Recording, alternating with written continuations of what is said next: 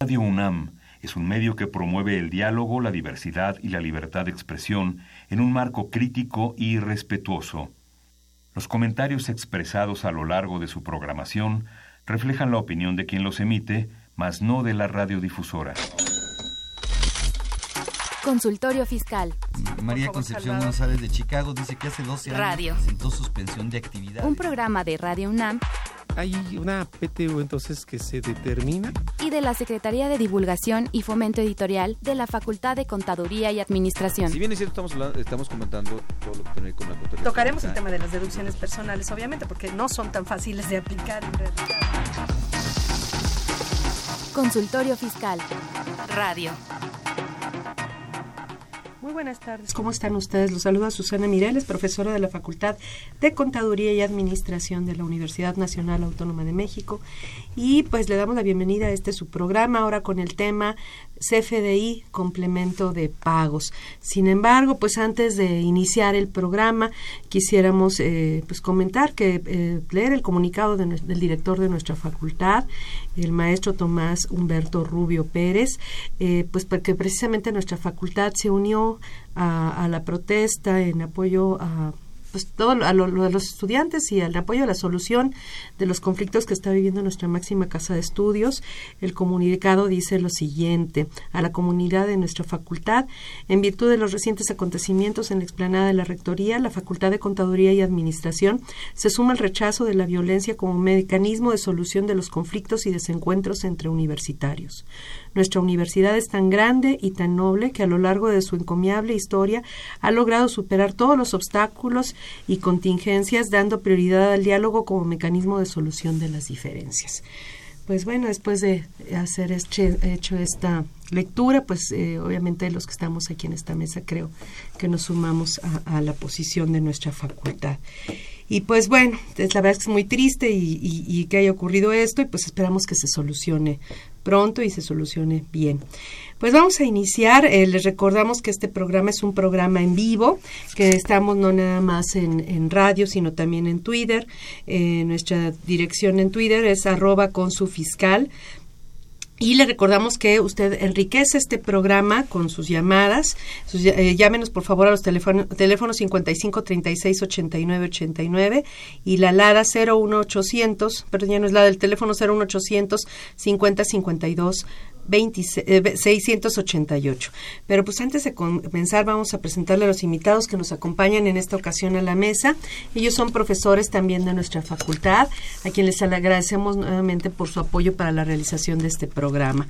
Está con nosotros el maestro en eh, el maestro en contaduría, maestro en- es contaduría, ¿verdad? Eh, es. José Julio Solís García, él es contador y maestro en contaduría, él es licenciado, eh, de la- eh, egresado de nuestra facultad, también la maestría la, la estudió en nuestra facultad, es catedrático de la misma a nivel licenciatura y es socio director del despacho Solís Ballesteros y Asociados SC, además que es consultor en materia fiscal y pues mucha, en, gran medida en materia informática, te has especializado entre otras cosas en estos, en estos temas. Pues bienvenido Julio, muchas gracias por estar aquí. Muchísimas gracias por la invitación. También otro experto en, en, en estas materias eh, está aquí con nosotros, él también es profesor de nuestra facultad, es el licenciado en contaduría, también es licenciado en, forma- en informática, Informática, ¿verdad? sí, Tienes las dos licenciaturas, eh, Rubén Torres Benítez, él también en las dos licenciaturas las estudiaste en nuestra facultad y es catedrático de la misma. Pues bienvenido, Gracias, Susana. Rubén, Muchas nuevamente gracias. por tardes. estar aquí con nosotros. La verdad es que estoy encantada porque los dos son expertos en este tema y la verdad no podemos tener gente mejor preparada para, para atender estos temas. Eh, pues vamos a iniciar, pero antes los invitamos a que escuchen la siguiente información. Consultorio Fiscal. Radio.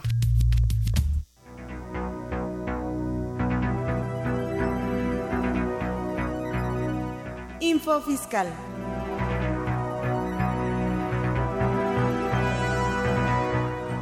...27 de agosto... ...el Servicio de Administración Tributaria SAT... ...mediante oficio... ...informa el listado de contribuyentes... ...que promovieron algún medio de defensa... ...en contra del oficio de presunción... ...a que se refiere el primer párrafo... ...o en contra de la resolución... ...a que se refiere el tercer párrafo... ...ambos del artículo 69b... ...del Código Fiscal de la Federación... ...una vez resuelto... ...se dejó insubsistente dicho acto... El SAT comunica mediante oficio el listado global de presunción de los contribuyentes que se ubicaron en el supuesto previsto en términos del primer párrafo del artículo 69b del Código Fiscal de la Federación. 28 de agosto, la Secretaría de Hacienda y Crédito Público da a conocer el informe sobre la recaudación federal participable y las participaciones federales, así como los procedimientos de cálculo por el mes de julio de 2018 y las participaciones del Fondo de Fiscalización y Recaudación del segundo trimestre de 2018 se estableció el convenio de coordinación para el establecimiento y desarrollo de la Zona Económica Especial de Puerto Chiapas y su área de influencia, que suscriben la Secretaría de Hacienda y el Estado de Chiapas. 29 de agosto. La Comisión Nacional Bancaria y de Valores resuelve modificar disposiciones de carácter general aplicables a las instituciones de crédito. 30 de agosto. La Secretaría de Hacienda publica el listado de entidades federativas que incumplieron con las obligaciones previstas en el artículo sexto de la Ley de Coordinación Fiscal. 31 de agosto. La Secretaría de Hacienda hará a conocer los porcentajes y los montos del estímulo fiscal, así como las cuotas disminuidas del IEPS aplicables a los combustibles correspondientes al periodo comprendido del 1 al 7 de septiembre del presente año. La Secretaría de Hacienda comunica los montos de los estímulos fiscales aplicables a la enajenación de combustibles en la región fronteriza con los Estados Unidos de América por el mismo periodo. La Secretaría de Hacienda, mediante acuerdo, da a conocer los estímulos fiscales a la gasolina y diésel en los sectores pesquero y agropecuario para el mes de septiembre de 2018.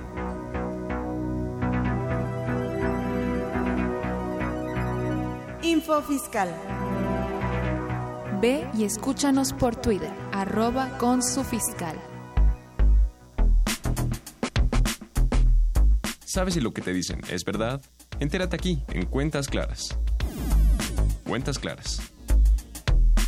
El CFDI complemento de pago es una factura que se implementó en el CFDI versión 3.3, cuya obligatoriedad comienza a partir del 1 de septiembre del presente durante los ocho meses anteriores no se estaba obligando a generar el complemento. Únicamente se utiliza para pago en parcialidades o diferido, y en los casos en que se recibe el pago de la contraprestación en una sola exhibición, pero que no sea cubierta al momento en que se expide incluso cuando se trata de operaciones a crédito y éstas se paguen totalmente en fecha posterior a la emisión de la factura correspondiente.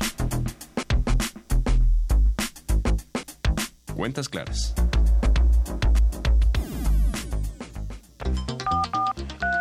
Llámanos, nos interesa tu opinión. Teléfonos en cabina 5536 8989. Lada 01800 5052 688. Pues ahora sí ya estamos de regreso. Eh, les recordamos entonces que nos puede escuchar y ver en directo por Twitter en la dirección arroba con su fiscal. Pues vamos entonces a iniciar pues con un tema que, que, yo creo que ahorita todavía en este estamos en los últimos momentos en que le entendamos porque ya está vigente, ¿no? Que es el CFDI con el complemento de pagos. Todavía le apostábamos a la que a lo mejor se iba a, entrar, a, diferir la entrada en vigor porque iban a entrar dos grandes cambios, ¿no? El CFDI con complemento de pagos y la nueva nueva forma de cancelar comprobantes. Pero lo único que se difirió fue la, fue la nueva forma de cancelar comprobantes, ¿no? ¿Cuándo entra en vigor lo de la nueva forma para cancelar comprobantes? Bueno, comunicado por parte de la autoridad a través de su página, eh, tenemos que es la fecha primero de noviembre. Y esto se hace supuestamente porque eh, en tanto los programadores, los desarrolladores, como la misma autoridad y los contribuyentes han solicitado esta prórroga para seguir eh, adecuando los softwares que tengan que ver esto. Y también eh, adecuar algunas condiciones por la eh, descarga masiva de también fue otro cambio que viene no de hecho ya está. Eso ese sí ya está ese ya está este con cambios bien interesantes en las que tú tenías descargas anteriormente de mil ahora tienes de dos mil pero la metadata que esa es la más interesante puedes tener descargas hasta de más de un millón de explíquenle, por favor a nuestros radioescuchas eh, y a nuestros internautas qué es esto de la metadata, porque así como que dan por hecho los del SAT, incluso que todos lo sabemos y hasta que no descargamos uno no sabemos qué es la metadata. Claro. Bueno, pues estamos hablando de que el procedimiento de descarga en este momento pues era de forma individual, de forma unitaria y obviamente a través de un sitio web en el cual se almacenan todos estos comprobantes, pues se obtiene este procedimiento de forma global para poder hacer obviamente esta descarga de forma íntegra de los comprobantes, que es algo que bueno la autoridad pues ya nos debía, ¿no? Desde hace muchísimo tiempo, como un procedimiento alternativo para llevarlo a cabo, ¿no? ¿Algo que quieras agregar, Julio? Sí, no, es una forma más simplificada, aunque es un proceso diferente. Normalmente cuando vemos el, el, XML, bueno, los que, los que vemos el XML lo vemos en un archivo plano completamente, pero el metadata nos permite hacer todavía mucho más este plano, digamos, de alguna manera, ese, ese archivo y le puede y puedo descargar mucho más información en menor tiempo. Sea, vienen los datos de los comprobantes eh, propiamente, ¿no? Eh, de, el XML, como sí, de hecho, si quisiéramos hablar de, del CFDI, eh, sin tomar en cuenta toda la estructura tecnológica que permite una identificación fiscal este y en otros ámbitos en forma exacta y precisa, son simplemente texto. O sea, todo lo que es el XML es texto, todo lo que es el metadata también es texto, así que regresaríamos a, un, a, los viejos estándares de, de, los famosos archivos TXT o, o, este, o lo que antes conocíamos como carga batch, que era solamente texto, pero ahora en un formato completamente diferente. O sea, tú puedes ver varios comprobantes en una misma hoja, los datos de varios comprobantes en una misma hoja, porque te digamos que todo el texto, se vacía todo el texto de esos comprobantes en a una manera, sola página. A manera de un listado. A, manera, de un listado, que es la metadata, ¿no? Entonces es. muy útil para, lo puedes ya descargar después en Excel, etcétera. Dale un formato más particular para que el contribuyente lo manipule. Exactamente. así es. Pues es, es muy interesante porque la verdad este es lo que mucha gente hace a través de otros programas, ¿no? Ya existían en el mercado y pues ahora ya el SAT de alguna forma les está poniendo a disposición, que así debió haber sido siempre, ¿no? y este, bueno, se agradecería que nos hicieran el trabajo, nos vaciaran en Excel, nunca estaría por demás, ¿verdad? que se puede hacer, ¿eh? Sí, ya lo sé, pero tienes que hacerlo ya tú, digo, que estuviera así descargable sería todavía mejor. Hay todo un procedimiento. Sí, sí, ya, ya hay que hacerle otro otro procedimiento, ¿no? Este, dice, ¿me pueden decir cómo descargar Juan Nuevo de la Ciudad de México? ¿Me pueden decir cómo descargar programas a mi computadora? No, no entiendo a qué se refiere esta pregunta. ¿Será del SAT probablemente? Ah, sí, desde luego, si son programas del SAT, eh, que son programas eh, autorizados por una autoridad, en la misma página del SAT, en donde está lo que son eh, aplicaciones. Hay una parte de software, ¿no? sí, aunque ha cambiado un poco la, la estructura, ahora se llama aplicaciones, este cuando entra uno a lo que es el menú, eh, la barra de menús, este, hay una parte en la que podemos encontrar aplicaciones. O sea, tú dices hasta arriba de la página donde está un librito que es normatividad y están ahí encuentra la, el icono, digamos, el, simbolito de las aplicaciones. Así es, así es, y ya puedes entrar y te da un listado de las aplicaciones que están disponibles este, para descargar. Y ahí selecciona cuál desea. Así es, así es, así es. Bueno, entonces cancelaciones se va hasta noviembre, pues tendremos que tener un programa dedicado a esto porque sí cambia mucho lo de cancelaciones. Y además es es, es, terrible este, algunas cosas que eh, para poder cancelar resulta que si tú quieres cancelar en algunos casos si tú quieres cancelar un comprobante resulta que la comprobación podría ser no de un comprobante, sino de varios comprobantes, porque eh, dicen, oye, si un comprobante ya está pagado, es otra de las, de las cosas que estaban diciendo. Si un comprobante ya está pagado, no lo puedes cancelar, pues resulta que siempre sí. O tiene una nota de crédito asociada, por ejemplo, o, una nota de cargo. si, tiene algún documento asociado, ya no puedes... De este, cobro, de crédito, de lo que sea, ya no puedes cancelar. Lo tienes que cancelar primero los, los documentos hijo, ¿no? Así es, todo lo que viene Y después de que canceles todo eso, bueno, ah, y en todos esos casos solicitar autorización y es todo un todo un problema por ahí cuando la regla sí lo permite. Hay casos en los que no requiero yo este autorización y en esos casos, pues obviamente sí puedo hacer todo el procedimiento, pero hay casos en los que sí de plano se va a volver este terrorífico. Sí, la verdad es que nos esperan todavía grandes cambios y complicados de, implementar en las empresas, particularmente esta parte de la cancelación de comprobantes. Pero bueno, ahorita afortunadamente fue en noviembre, que qué bueno. Pero bueno, lo que ya está vigente y tenemos ya que hacer este es el CFDI con complemento de pagos. Primero explíquenme qué es un CFDI con complemento de pagos o, cuándo se hace y cuándo no. Claro. Bueno, la autoridad está considerando básicamente dos tipos de operaciones, lo que viene siendo una enajenación, una prestación de servicio, el uso goce temporal de un bien, por el cual tú expides un comprobante tipo ingreso, el cual se da por hecho que probablemente este comprobante pueda ser pagado en el momento o antes de ser posible Esa es el primer, la primera duda que tengo. Porque cuando hablas de que un comprobante esté cobrado en el momento, nosotros vemos que hoy por hoy un comprobante, una factura, este tiene fecha, hora, minuto y segundo en el cual se elaboró. Entonces sí, la regla dice que si el, el, cobro de la, de la contraprestación del que viene en la factura se hizo antes o en el, momento, en el que se elabora el comprobante, pues que no hace el, el, CFDI con complemento de pagos. Así es. Pero y entonces, digo, me queda claro cuando así sea un minuto antes, cobré vía transferencia electrónica de fondos o tengo mi, mi pagaré del uso de la tarjeta de crédito que tiene también el voucher que tiene un minuto diferente al momento en que se elaboró el comprobante, pues si es previo no hay problema, no se hace nada más que la factura y se acabó, ¿no? pero ¿qué significa en el momento? O sea, porque ¿qué alcances tienes en el momento en el día, en, en, ese mismo instante, con fecha, hora, minuto y segundo? ¿Qué saben de eso? Es relativo. Y voy a explicar por qué. Y eso nos lo da el reglamento del mismo Código Fiscal de la Federación.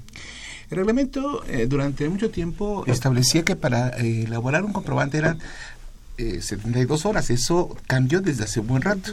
Entonces tenemos 24 horas desde que se hace la operación para expedir el comprobante.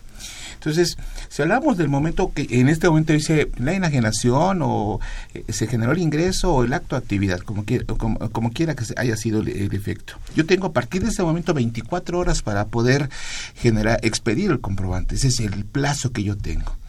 Eso quiere decir que si en esas 24 horas me, me hacen el pago, pues, considéralo como si fuera en el momento. Esto es, la operación se hizo a las 12 del día, día de hoy y a las 11 de la mañana del día siguiente, no han sido 24 horas, me pagaron al día siguiente. Bueno, en esas 24 horas se considera en ese momento. Y sería lo más práctico, porque cuando veamos lo del complemento de pago, lo van a... este no, sí, porque es un problema eso. Entonces, esa es la primera pregunta. O sea, ¿con base en qué? Entonces, sería con base en el reglamento del código. Tengo 24 horas. Así es. El artículo 39 del reglamento. Perfecto. Entonces, eso me daría el... el aunque no, y queda claro, este pero no, no o sea, es, digamos, la interpretación que están haciendo ustedes. Lo que pasa es que el, reglamento habla desde el momento en de su expedición. Ah, ya, o sea, desde el momento en que yo lo hago. O sea, técnicamente yo puedo estar haciendo el comprobante fiscal, pero no timbrarlo técnicamente. Así es. Entonces, va a pasar un periodo de 24 horas para que yo le pueda asignar un timbre electrónico a dicho comprobante fiscal. Y ese puede cambiar de la estructura, porque en el momento que yo hago el CFDI, bueno, el, comprobante, en ese momento puede ser que no esté no esté pagado y podría ser un pago en parcialidades o diferido. Esto es que me lo van a pagar después. Sin embargo, ese después puede ser en una hora, puede ser en dos horas o puede ser en en 18 horas. Bueno, de todos modos, si se hace en ese lapso, podría cambiar el estatus de un pago en parcialidades o diferido, porque ya está pagado, a un pago en una sola exhibición. Por eso decía, son 24 horas. A 24 horas a partir de la fecha de timbrado. ¿O 24 horas a partir de qué? Ah, ok, la, la, autoridad, bueno, de hecho, el reglamento nos dice que yo tengo 24 horas para poder enviar el CFDI. O sea, para timbrarlo, digamos. Para timbrarlo. Entonces, en esas 24 horas puede pasar cualquier cosa. Pero si yo ya tengo el comprobante con el timbre, que dice, y ya se ah, dice que cuando se generó el timbre, ya no podría ser, en, tendría que coincidir en fecha, hora, minuto y segundo, ¿no? para que fuera en el momento, que sería algo mm, rarísimo, ¿no? Sí, pero vamos, eh, eh, los, los actuales sistemas que tenemos de, de facturación electrónica es casi casi este inmediato. O sea, yo puedo cargar toda la información y me pide si lo voy a timbrar o no, o lo dejo para después. Y en ese lo dejo para después, yo puedo cambiar varios estatus. Puedo cambiar inclusive la, la información que tengo en el comprobante, porque todavía no es una información oficial. O sea, va a ser oficial hasta que yo lo envíe a, la, a este, al portal del SAT a través del mismo portal o a través del PAC que es los proveedores autorizados de certificación. A veces por razones, no sé, de saturación, pero sí me, han comentado gente, a mí no me ha ocurrido, que a veces han enviado a, timbrar con su pack y que se, han tardado hasta un día en regresarles los comprobantes. Sí, es muy normal. Sí, cuando hay grandes volúmenes de facturación, tiendas de autoservicio, tiendas departamentales, obviamente los volúmenes son muy altos y obviamente el periodo de regreso del timbrado tarda a veces hasta más de un día. Entonces, si ya tiene la fecha del timbre, este, el, cobro tendría que ser anterior a ese o, coincidir con ese para que no tuviera que hacerse el recibo electrónico de pago. Pero si es posterior, así sea un minuto o un segundo, tendría que hacerse el complemento de con el CFDI con el complemento de pagos. Sí, la, la, condición a lo mejor que pudiera darnos una pauta es en el momento en el momento este previo, así sea un segundo antes de enviarlo a este a timbrar, tengo el pago, en ese momento ya ya no hay complemento de pago, pero si en el momento de enviar y se timbra y ya tengo un timbre, en ese momento se acabó y es cuando entra en función lo que sería el complemento de pago. Cuando se cobra después del- de la fecha del timbrado. Así fecha, es, así es, así del es, timbrado. así es. Así me dijeran, le doy en ese momento clic y en este momento se fue y me dicen, oye, acabamos, me acaban de pagar, lo lamento. Ya no se puede. Ya no se puede. Ya no se puede, Así tengo es. que hacerte el recibo electrónico de pago. A lo mejor esto va a motivar que las empresas eh, para revisión de facturas, para determinar a ofrecer el pago o no, tuvieran que utilizar una especie de prefactura no timbrada, ¿no? De alguna forma, sí. De hecho, Ajá. sí es. Si quisieran no, si quisieran no timbrar, ¿no? A lo mejor eso podría ser lo que podrían utilizar, ¿no? Eh, Bueno, y eso sería muy útil. eh, eh, ha- hablemos de, do- de dos escenarios. Este con un control eh, interno, con una tesorería este, independiente y con una tesorería única. Si yo tengo una tesorería independiente, eh, yo te diría, eh, yo creo que lo van a preferir, porque tienen un control mucho más estricto únicamente de los pagos. Tienen por un lado la facturación y eso se encarga únicamente de los pagos. Normalmente cuando tienen tesorerías independientes, la tesorería es la que se encarga de hacer los complementos de pago, de todo lo que serían las facturas que acaban de hacer. Entonces ahí sí, por control interno, a veces lo prefieren así, única, aunque sea este en la misma fecha, siempre lo hacen por control interno. Y eso es cuando tienes una empresa bastante bastante grande y con un parado administrativo este holgado. Pero cuando tenemos empresas pequeñas, que la gran mayoría de esas empresas en las cuales el contador es el todólogo, pues resulta que sí resultaría este gravoso. Entonces no convendría tanto este esquema, convendría el anterior, en el cual pues hay que esperarnos hasta el último momento para saber si ya me pagó, para evitarme hacer un segundo paso, que sería el complemento de pago. Pero sí, eh, digo, en algunos casos las tesorerías de algunas empresas así lo prefieren. Prefieren que se haga, "Ah, oye, me acaban de pagar, si no importa, Te hago tu, recibo de pago. te hago tu recibo de Como pago. si fuera un recibo de los de antaño, nada más que ahora es electrónico, electrónico. ¿no? Ajá. Pero bueno, vamos a hacer una pausa y continuamos después de la, de la misma, ¿no?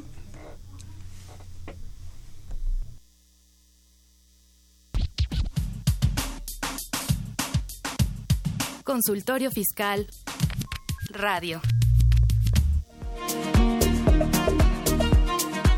Hola, soy Marta Valle, coordinadora del Servicio de Asesoría Fiscal Gratuita de la Facultad de Contaduría y Administración de la UNAM. Los invitamos a compartir con nosotros las dudas, inquietudes o comentarios relacionados con sus asuntos fiscales. Pueden hacerlo a través del número telefónico 5622-8222, extensión 46263, o del correo electrónico consultoriofiscal arroba fca.unam.mx. Los esperamos, será un placer atenderlos. Ve y escúchanos por Twitter, arroba con su fiscal. Hola, buenas tardes. La Facultad de Contaduría y Administración de la UNAM te invita a que nos acompañes este 20 y 21 de septiembre a la cuarta Feria Multidisciplinaria de Emprendedores que como cada año se ha estado llevando a cabo. En esta ocasión eh, queremos invitarlos porque somos sede de la 12 Feria Expo Nacional Emprendedora de la ANFECA. Nos estarán visitando de toda la República Mexicana, tenemos invitados eh, facultades, institutos, escuelas de la UNAM y el objetivo es mostrar todo el resultado del emprendimiento que tiene la UNAM a través de sus proyectos, a través de sus servicios y a través de la incubación que esta universidad les ofrece a sus estudiantes. Quiero comentarles que en el marco de esta feria tendremos actividades culturales, tendremos algunas actividades lúdicas, en esta ocasión le estamos dando un toque tecnológico a la feria. Estará eh, acompañándonos una marca de, motocicletas que nos estará dando algunas instrucciones sobre seguridad vial. Podrán ustedes manejar motocicleta, aprender a manejarla. Tendremos guerra de robots, tendremos gamers, tendremos food trucks. Habrá una serie de actividades que podrán complementar el, el, todo el esquema del emprendimiento. Esto es, habrá conferencias magistrales, habrá algunas pláticas, habrá youtubers. La verdad es que es un evento que estamos preparando para ti que tienes la intención de emprender, para todos aquellos que son emprendedores, es el mejor espacio para que se puedan vincular y pueda resultar de ello toda una gran experiencia. ¿Dónde va a ser? En la Facultad de Contaduría y Administración de la UNAM, 20 y 21 de septiembre.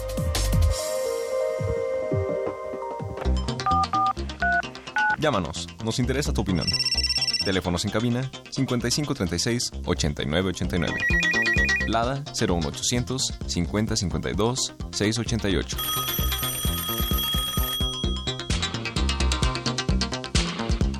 Pues bueno, ya estamos de regreso. Precisamente tenemos una pregunta de Roberto Hernández del Estado de México. Nos dice, del régimen de incorporación fiscal se va a hacer una factura global de los meses julio y agosto que se hará el día de hoy. No, pregunta, ¿no hay problema de que si fue en julio y agosto se haga hasta ahora? Y la pregunta también es si afecta el complemento de pagos. Pues no, realmente no, puesto que si recordamos que un comprobante global se entiende que es pago en una sola exhibición y que todas las transacciones ya fueron liquidadas, pagadas, antes de, por supuesto que no hay obligación de expedir un comprobante de pago. Y respecto al tiempo, pues recordemos que son 72 horas para poder llevar a cabo la, expedición del comprobante. ¿no? Sí, o sea, sí tiene, tiene la, los del RIF tienen la posibilidad de hacer el CFDI global eh, bimestral, que son los únicos que pueden hacerlo bimestral, en eso no hay problema. El problema es que, el, digamos, el, plazo es dentro de las 72, horas, siguientes a la fecha en que concluyó, que sería el 13 de septiembre propiamente, ¿no? Entonces sí está fuera de tiempo, pero pues bueno, hágalo, no hay de otra. hágalo, no hay de otra. Y este, y no, no hay un complemento de pagos. No, ninguno. Bueno, entonces decíamos, este, son, eh, eh, tenemos que hacer el CFDI con complemento de pagos o el recibo electrónico de pago, que ahora sí le llama la autoridad, si cobramos eh, después de emitido el de timbrado el comprobante, ¿no? Ese si está cobrado antes, así sea un segundo antes, no se hace nada. Y nada, nada más se hace la factura, propiamente. Ajá. Ahora, eh, ¿Qué datos, que porque eso también todavía como que hay mucha gente que no lo entiende, qué datos lleva la factura eh, que teóricamente implican eh, que va a existir o, o, se infiere que va a existir un CFDI este, con complemento de pago. Si me refiero a las métodos y forma de pago, si lleva PUE o lleva PPD, que teóricamente debe estar hecha de tal forma este, para que y se infiera la, emisión, la expedición posterior de un CFDI con complemento de pagos. Bueno, el comprobante, hay que recordar que cuando se genera el comprobante de ingreso, la factura, por llamarlo de alguna forma, eh, pues tiene, según indicaciones de la propia autoridad, en el método de pago, pues el llamado término PPD, que es pago parcial o diferido, junto con la forma de pago 99 que está por definir. O sea, no hay otra combinación en ese caso, es PPD con De alguna forma sí, para ese tipo de operaciones. Lo cual obviamente es de entenderse, puesto que finalmente la forma de pago en ese momento se desconoce. Y que obviamente hasta no recibir el pago ya en su momento, pues conoceremos en ese instante pues la manera en cómo nos pagaron. Así te jure tu cliente que te va a pagar con transferencia pues electrónica de, fondos. Y que lo que pasa en forzosamente, la práctica, lo que pasa en la práctica, no puedes poner transferencia, forzosamente tienes que poner 99 De acuerdo a los criterios que las guías de llenado de la propia autoridad, ¿no? Y efectivamente los clientes a veces lo que mencionan es que yo ya conozco cómo te voy a pagar, no cambiamos la forma de pago, aquí ya la forma de pago es transferencia o es cheque, por lo tanto, sé perfectamente cómo te voy a pagar. Aun cuando yo tenga esa certeza o la certidumbre, tengo que utilizar la forma 99. Entonces, una factura, un CFDI que lleva que va a ir asociado en el futuro a un CFDI con complemento de pagos es porque la factura se hizo de esta forma, con PPD y con forma, de, pago 99. Es correcto. Y en sentido contrario. Ya en el momento en que conozcamos el, la forma del pago, bueno, expediremos ese famoso comprobante con el complemento de recepción de pagos que esa también es una situación importante para los contribuyentes. Deben entender que se trata de un mismo comprobante.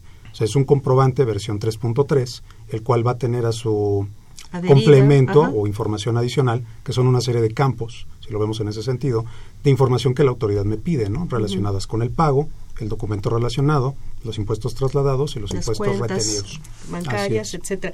Pero entonces, en sentido contrario, si la factura lleva PUE, que es la clave que se utiliza para pago en una sola exhibición, eh, ahí sí forzosamente el utilizar PUE implica que tienes que tener alguna forma de pago como efectivo, cheque, transferencias, distinta de 99. O sea, ah, el PUE siempre va a ir ligado a una clave de, pago distinta de 99. Es correcto.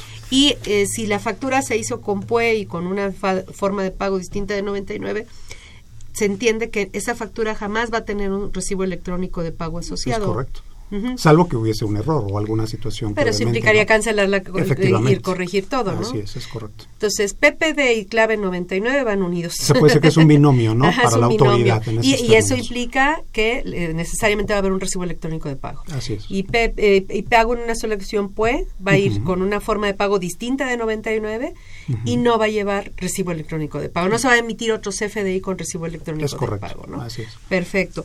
Este tenemos otra pregunta, Guadalupe Ramírez de la Ciudad de México, si expide recibo de honorarios, ese día le pagan. en ese día puede expedir el recibo en una sola exhibición y qué forma de pago, este, cómo iría lo de la forma de pago. Pues con la forma en que le fue pagado, si fue con cheque, transferencia o en efectivo. Pero si lo expide antes de que le paguen, tiene que llevar eh, PPD y tiene que llevar forma de pago 99. Así le paguen este un segundo antes. Un segundo después, digo, este perdón, un segundo después, ajá, este tiene que llevar PPD y tiene que llevar este forma de pago 99. ¿no? Así es. Ahora, hay un comentario muy que quiero hacer mención si, nos, si, recordamos un poquito lo que dice el Código Fiscal de la Federación, en el artículo 29, a fracción séptima, inciso A, último párrafo, habla del caso de los pagos por servicios personales. Y ahí menciona que se tienen que reconocer como pagados en una sola exhibición. Entonces, eh, pero no necesariamente en el momento de la emisión del comprobante. Porque así es, y lo cual puede generar, lo que pasa es que si a lo mejor el contribuyente lee la disposición, puede entender que todos los comprobantes se van a expedir de esa manera que, no llevarían el recibo electrónico de pagos. así es. ¿sí llevarían recibo electrónico de pagos o no? No, pues sí, definitivamente si este pago es hecho con posterioridad, definitivamente. Pero de todas formas... Aún así. Aún así tendría que ser el recibo electrónico de pagos. Entonces, si emite el comprobante y lo timbra a las 12 del día y le pagan a la 1 de la tarde o a las 12 con 3 minutos, da lo mismo, la factura la tiene que hacer con PPD, pago diferido en parcialidades y forma de pago 99. Así es. Y tiene que emitir forzosamente el recibo electrónico, de pagos, ¿no? El CFDI con complemento de pagos. No tiene quien, le, eh, quien hace esta pregunta. Dice, en la empresa en que está no se ha implementado el complemento de pago. Quisiera saber si hay consecuencias fiscales. Bueno, ahorita ya entró en vigor esto. ¿Cuándo se tienen que hacer como fecha límite los, los CFDIs con complemento de pagos de los, de los cobros de septiembre? Bueno, en eh, realidad la, la regla, la 27135 en su último párrafo, tiene una cuestión bien interesante, donde me dice la autoridad que yo voy a tener la posibilidad de expedir el comprobante a más tardar en los primeros 10 días naturales del periodo siguiente. O sea, el 10 de octubre sería la fecha límite para emitir los FDIs con complemento de pagos de los cobros de septiembre, en septiembre. Y se tiene que ser por lo menos uno por cada cliente, pero por lo pues, menos, pues sí, porque se dice que se puede hacer uno por todos. Se puede hacer uno por todos. Obviamente también podríamos llevar a cabo la expedición. Eso también da dependerá de nuestro cliente si nos solicita un comprobante por cada pago efectuado, ¿no? Por conveniencia de registro contable o administrativo, ¿no? Pero finalmente tenemos la posibilidad de hacerlo, lo que mucha gente pensaba dentro de lo que es el mes de septiembre. Eh, si vemos la disposición realmente no es exactamente en septiembre, es dentro de los primeros 10 días del mes de octubre. Y sobre todo, quizás si mucho nos basamos en los reportes de los estados de cuenta, que son lo más fidedigno, hasta no asegurarme que efectivamente el depósito fue elaborado, fue realizado. así es. Ahora, eh, bueno, ahorita vamos a hablar de los datos del CFDI con complemento de pagos, pero trae la cuenta eh, ordenante del, la cuenta del el, RFC de la cuenta ordenante y el RFC de la cuenta beneficiario, que son las cuentas bancarias, ¿no? los RFCs de los bancos, digamos propiamente. El banco es el que sale y, el, banco, al que llega el, dinero. el banco de mi cliente y, el, banco ya como receptor del recurso. Entonces, si te dicen que puede hacer, que, y ese es este, y si te dicen que puedes hacer un CFDI por todas las, las operaciones, ¿Esto implica que tendría que ser por cuenta bancaria de donde cobré o cómo sería este? La regla menciona que es el, depósito efectuado o el movimiento realizado hacia el, la misma persona dentro del mismo periodo de tiempo. ¿En la misma cuenta o puede ser...? Eh... Obviamente, cuando hablamos de cuentas bancarias diferentes, pues tendríamos que reconocer ese efecto, puesto que si estamos hablando del famoso SPEI, ¿sí? del Sistema de Pago Electrónicos Interbancarios, tendríamos que reconocer distintas cuentas bancarias de donde Y si me paga un día de, de Banamex de la cuenta 1 y lo al día siguiente de la cuenta de Banamex de la cuenta 2, tendría que hacer dos, ¿no? aunque no, aunque no Porque los datos son diferentes. Son diferentes. Entonces es. por cuenta, digamos, uno por cliente, siempre y cuando sea de la misma cuenta. Así es. Si el cliente me paga de dos o más cuentas diferentes o dos o más bancos diferentes, tendría que hacer uno por cada, ajá, por cada banco, ¿no? Y por cada cuenta. Por cada cuenta más que Ahora, algo interesante aquí es el, el, documento que le llaman este catálogo, el catálogo que trae asociado el complemento de, de Este complemento pues tiene una cuestión muy interesante porque si vemos el listado de lo que vienen siendo las formas de pago, nos damos cuenta que muchos de los conceptos que se solicitan a través de esta matriz, de esta tabla de datos, pues son muchos datos de tipo opcionales. O sea, no son datos requeridos, no son datos obligatorios, que también es algo que llama poderosamente la atención al, al contribuyente o al usuario del comprobante. Eh, sí, tocas ahí el, un tema que hemos platicado Julio y yo en otras ocasiones, que teóricamente hay tres tipos de campos, ¿no? Hay dato- campos que son opcionales, Claro. campos que son requeridos y campos que son condicionales. Y luego llegas a ver el estándar o, o las guías, etcétera, y dices, ah, no, pues este dato es opcional. Y luego al final te dicen, se vuelve requerido si pasa esto, esto, esto y eso. Pues ya no es opcional, ya es condicional, opcional. ¿no? Exactamente. En ese caso, respecto al SPEI, eh, hay algunos datos eh, relativos al SPEI, a la transferencia electrónica de fondos que te, pita- te piden la cadena de, del pago.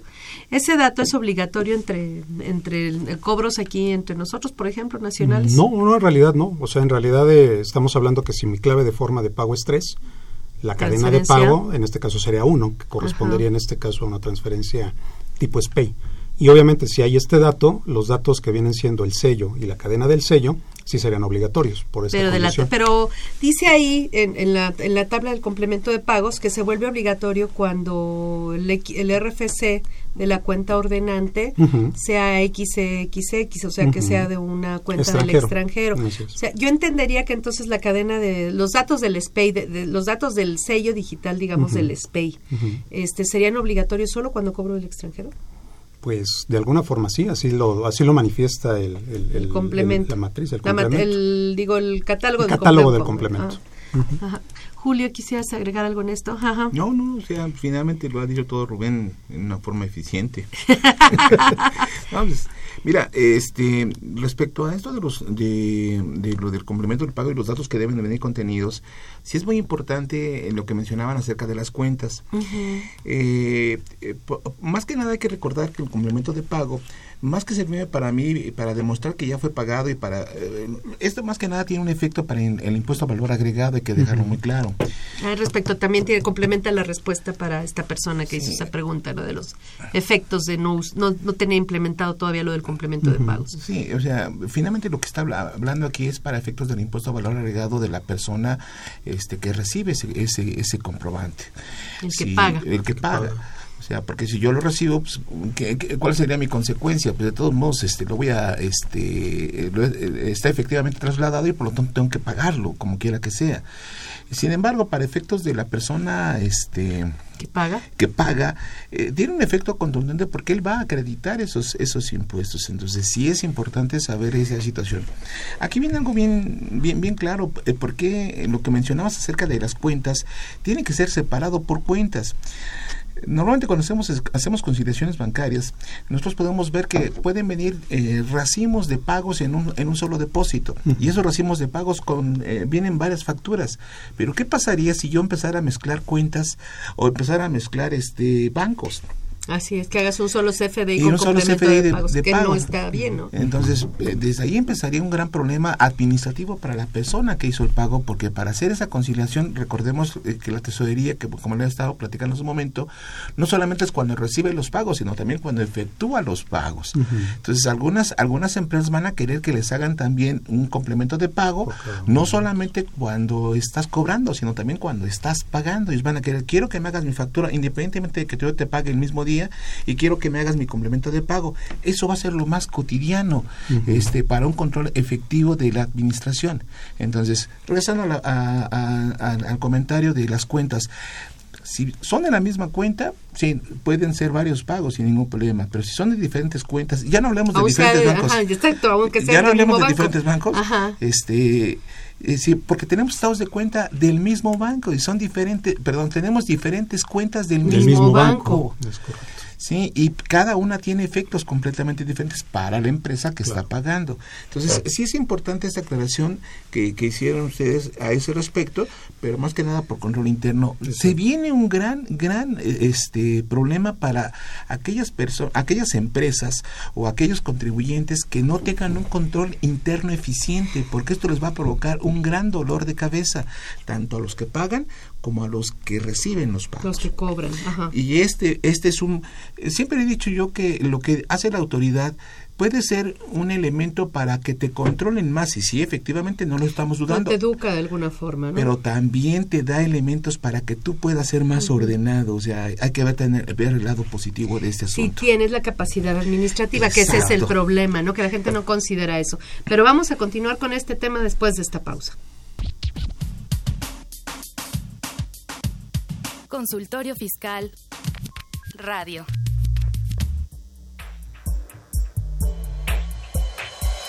Durante el mes de septiembre, los notarios de todo el país extienden sus horarios de atención, brindan asesoría jurídica gratuita a las personas y algunos bajan sus honorarios hasta en un 50% para facilitar y fomentar el otorgamiento de testamentos. Por lo tanto, es importante que aproveches esos beneficios durante el mes de septiembre. Ve y escúchanos por Twitter, arroba con su fiscal. Impuesto en la historia.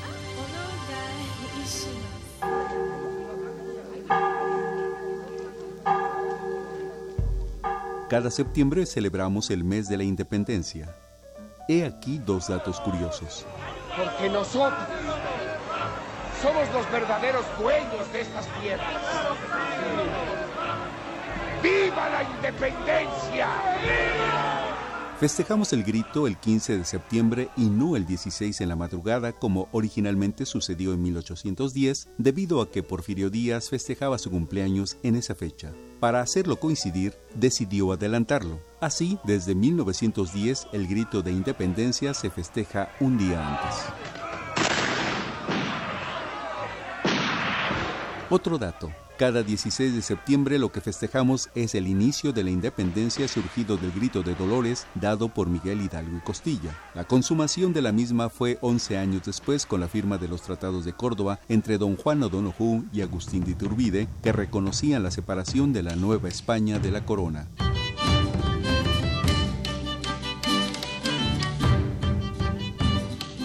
Si somos más estrictos, con la toma de San Juan de Ulúa en Veracruz, se rindió el último reducto español el 23 de noviembre de 1825, con lo que se consolidó la independencia de México.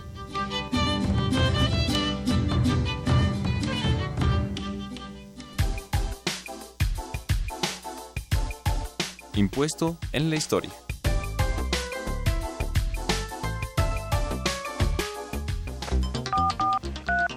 Llámanos, nos interesa tu opinión. Teléfonos en cabina 5536 8989. Lada 01800 5052 688. Bueno, vamos a continuar, así nos vamos a meter a las tripas del comprobante. Este, nosotros ya lo, lo mencionaba Rubén hace un momento, tenemos eh, la factura, por llamarlo de alguna forma, que es un CFDI tipo ingreso, y, bueno, va, resulta que sí vamos a tener que hacer este CFDI con complemento de pago, ¿no? Que es cuando cobro en forma posterior a la emisión de la factura, por decirlo de alguna forma. Eh, decíamos, y ya bueno, ya lo mencionaban, es el CFDI, el nombre correcto es ese, CFDI con complemento de pagos. Y ahora el SAT está simplificando el tema y dice que es un recibo electrónico de pagos, que son como sinónimos, ¿no? Entonces, un CFDI que lleva información adicional. Entonces, co- pasa lo mismo que con otras operaciones, como por ejemplo la nómina, donde partes de un estándar general de un comprobante eh, que se utiliza hasta como factura y ahora le agregas información, de, en este caso, del Del cobro. del Ajá, cobro. pero entonces ese comprobante al que va adherido esa información adicional lleva datos especiales. Claro.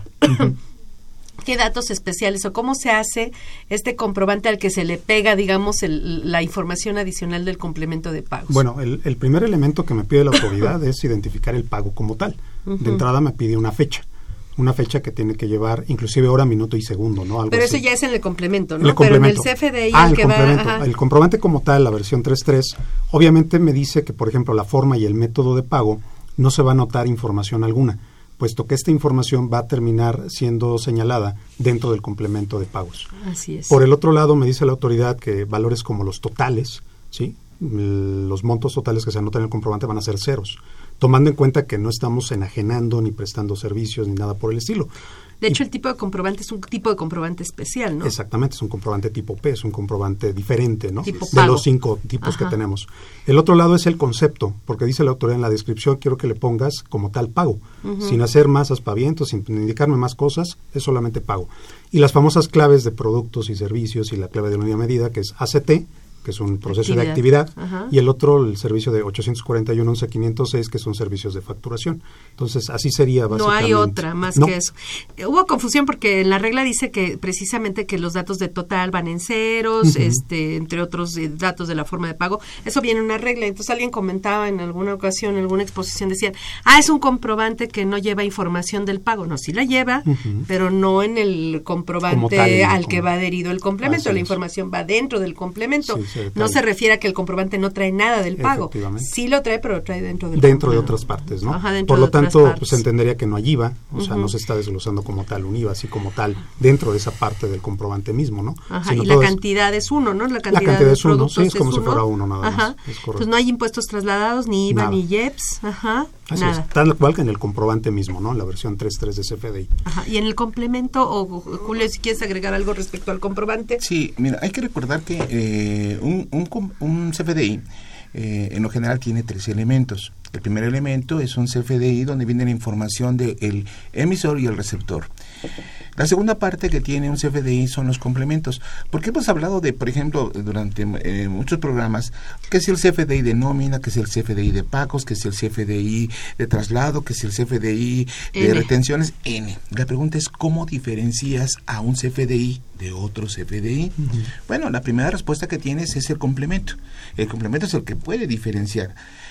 ¿Por qué en este caso específico es tan importante lo que acabas de mencionar de los ceros? ¿Por qué es importante?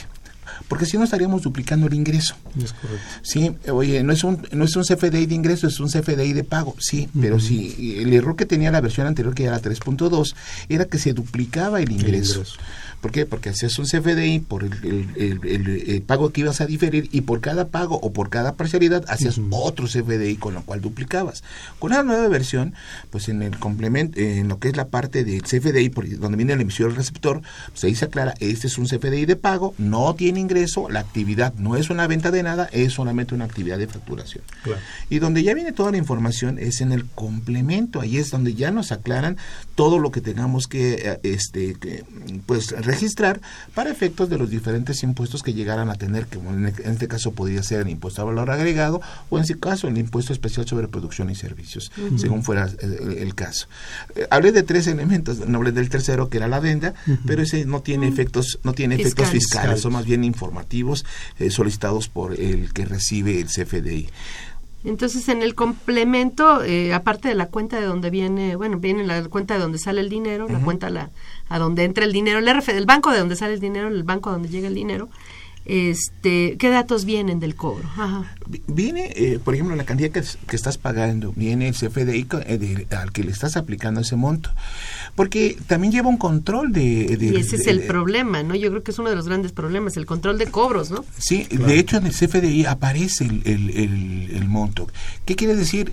Si tú no- sabes, eh, an- anteriormente el problema que se tenía es, eh, vamos a hacer una nota de, que- vamos a hacer un pago para qué de esta factura. No, dime cuánto es lo que quieres que aplique a esa factura, porque yo tengo que anotar cuál es el- la cantidad que voy. a- No, aplícalo al saldo. No es que no puedo aplicarlo al saldo. Al saldo del cliente, Al no. saldo del cliente no. al saldo de un comprobante en particular. Exacto, tengo, tengo que ser muy preciso al saldo de qué comprobante, de, de qué- de qué comprobante es el que estoy aplicándolo, porque lleva un control comprobante por comprobante.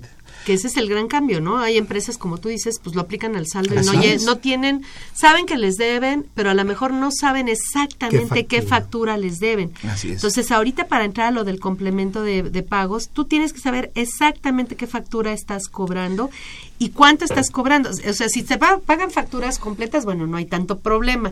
Pero si te pagan facturas en abonos, eso es todo un lío, porque tienes que saber qué de, de, este- de todos estos datos. Eh, mira, el- a- aquí hay varias cosas que hay que tomar a- antes de llegar a este punto.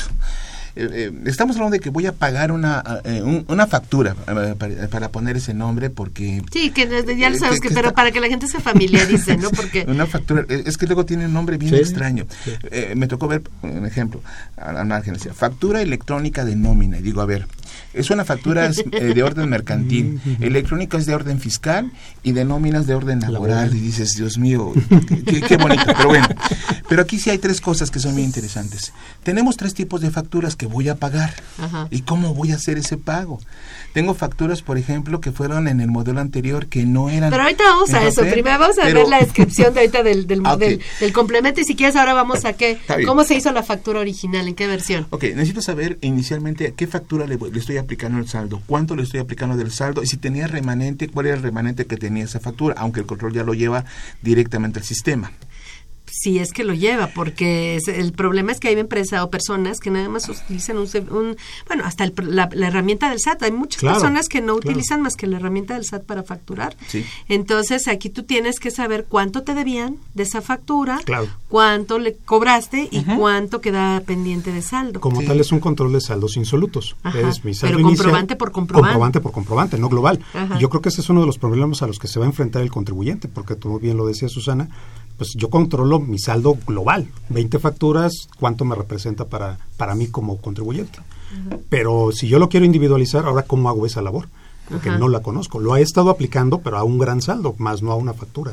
Entonces es un primer gran problema con el que nos vamos a topar los que apenas lo estamos haciendo. Un, este, un control de cartera sería, un arqueo de cartera sería este fundamental antes de empezar este ya. proceso. Pues ya, ya estamos retrasados, tendríamos que, hacerlo. Bueno, vamos a hacer una pausa y continuamos con este tema, por favor.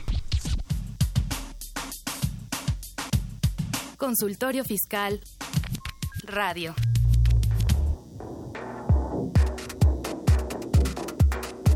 10 razones para estar en Nuevo Vallarta, Nayarit, México. Del 13 al 16 de noviembre de 2018 se celebrará la decimosexta Asamblea General de la Asociación Latinoamericana de Facultades y Escuelas de Contaduría y Administración, ALAFEC. El evento más importante de Latinoamérica en educación contable y administrativa, ALAFEC 2018. ¿Por qué debes asistir? Te vincularás con 190 universidades afiliadas, escucharás conferencias magistrales de alto nivel académico, podrás conocer sobre el distintivo latinoamericano de responsabilidad social universitaria, compartirás experiencias y conocimientos en 10 áreas de investigación, tendrás una audiencia internacional para presentar investigaciones doctorales, conocerás los macroproyectos más importantes de investigación para fortalecer la educación superior Construirás colaboraciones académicas, contribuirás al emprendimiento social en tu centro educativo, fomentarás la movilidad de tus estudiantes y profesores. Lo fundamental, reflexionarás a partir del tema central, las TICs en la formación de profesores y estudiantes, diálogo generacional en la educación superior. Invita la Universidad Autónoma de Nayarit. Mayores informes, Unidad Académica de Contaduría y Administración, Universidad Autónoma de Nayarit, 311-211-8818 o a los correos ideamin.oan.edu.mx o tateguari.lopez.oan.edu.mx. Será un honor para nuestra universidad ser sede de la decimosexta Asamblea General de ALAFEC, la cual se llevará a cabo en 2018 en la Riviera Nayarit, México. Los esperamos en esta región llena de historia, cultura y riquezas naturales que enmarcarán los trabajos de esta Asamblea. Tenemos la certeza que los resultados ahí obtenidos serán en beneficio de nuestras instituciones educativas, pero sobre todo de nuestras sociedades. Sean bienvenidos a México y a Nayarit, por lo nuestro al universal. Ve y escúchanos por Twitter, arroba con su fiscal.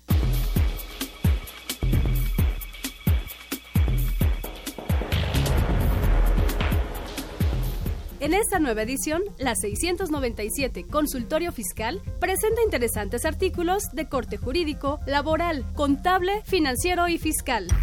En este ejemplar, María Raquel Hernández Hernández examina el progreso de Internet, el auge de las monedas virtuales y su regulación en México. En forma conjunta, Areli Paola Araujo Romero y Roberto Morales Pérez definen las obligaciones laborales para el sector paraestatal. Laura Becerra Rodríguez analiza los logros y desafíos del sistema de pensiones en México a 21 años de su creación. Carlos Omar Castañeda Saavedra y Daniel de la Parra Huerta nos señalan los impuestos ecológicos como fuente de legitimación tributaria en el Estado mexicano. Estos y otros temas de gran interés se presentan en el número 697 de Consultorio Fiscal. Suscripciones a los teléfonos 5616-1355 y 5616-7755. También a través de la tienda electrónica publishing.fca.unam.mx o en la página electrónica de esta revista consultoriofiscal.unam.mx.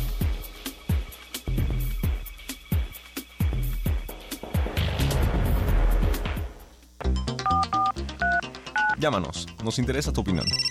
Teléfonos en cabina 5536 8989. Lada 01800 5052 688. Pues ya estamos de regreso. Bueno, eh, Juan Antonio III dice, quiere agregar algo a lo del RIF. Opinión y pregunta. Dice, yo consulté en el SAT el primero de julio si se podía elaborar una factura trazada en el presente y me, dijeron que sí con la condición de transcribir en la descripción del CFDI la fecha a la que corresponde. ¿Todavía está vigente esta facilidad al día de hoy? Pues sí, comentábamos que en buen sigue la facilidad como tal es no es tanto una facilidad, sino la obligación hay que hacerla, presentar el comprobante aunque técnicamente debemos haberlo hecho dentro de esas ajá, o sea, por ejemplo, se podría haber hecho el 2 de septiembre sin problema y decir en el concepto que corresponde a julio agosto, porque es la facilidad que tienen los del RIF, pero tienen como fecha límite para emitirlo las 72 horas siguientes al cierre, ¿no? Entonces, es, correcto. el problema es que está extemporáneo, pero sí, sí es válido, ¿no? Rubén Hernández dice, certificado y el sello de pago que otorga el banco por el pago de qué manera el banco lo emite y cómo se obliga a las instituciones bancarias a entregarlo, de qué manera el banco nos los hace llegar y la cadena de pago también. Precisamente se refiere a los, datos de la cadena de pago del SPEI, ¿no? Es correcto. Que en ese caso decíamos, creo yo que es obligatorio nada más para cobros del extranjero, sí, así es. pero esos datos tendrían que dejarse en blanco, porque si le pone algún dato en tipo cadena de pago, se va a volver obligatorio ese y todos los demás que están asociados a ese.